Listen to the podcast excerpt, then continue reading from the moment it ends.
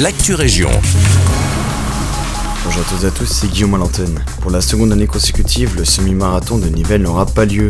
En raison de l'incertitude du contexte actuel et des contraintes qui en découlent, les organisateurs ont été obligés d'annuler l'événement sportif.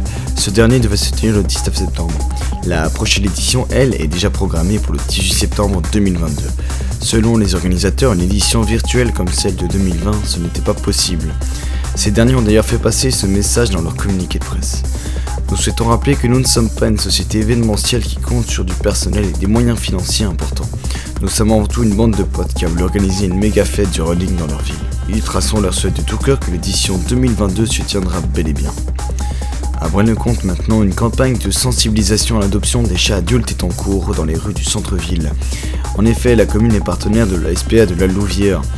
Bien que tous les regards attendris soient souvent tournés vers les petits chatons, la campagne souhaite rappeler qu'un chat adulte qui a peut-être eu l'errance, le froid, la faim ou la maltraitance a sans doute autant de bonheur à apporter à un adoptant qui saura l'aimer et le respecter comme il est. Jusqu'au 22 août, des affiches ont été disposées dans plusieurs rues du centre. Prêtez-y attention, il n'est pas impossible qu'un minois vous fasse de l'œil.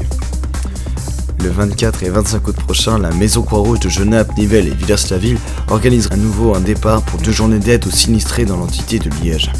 Départ à 8h, rendez-vous à la Maison Croix-Rouge de Nivelles, chaussée de Namur 42 à 7h30, retour à Nivelles vers 21h30. Vous avez envie de proposer votre aide? Inscrivez-vous uniquement via email via secrétariat.mcr.nivelles.croixrouge.be. Les modalités et plus d'informations sur le site de la commune. C'est tout pour l'actu région.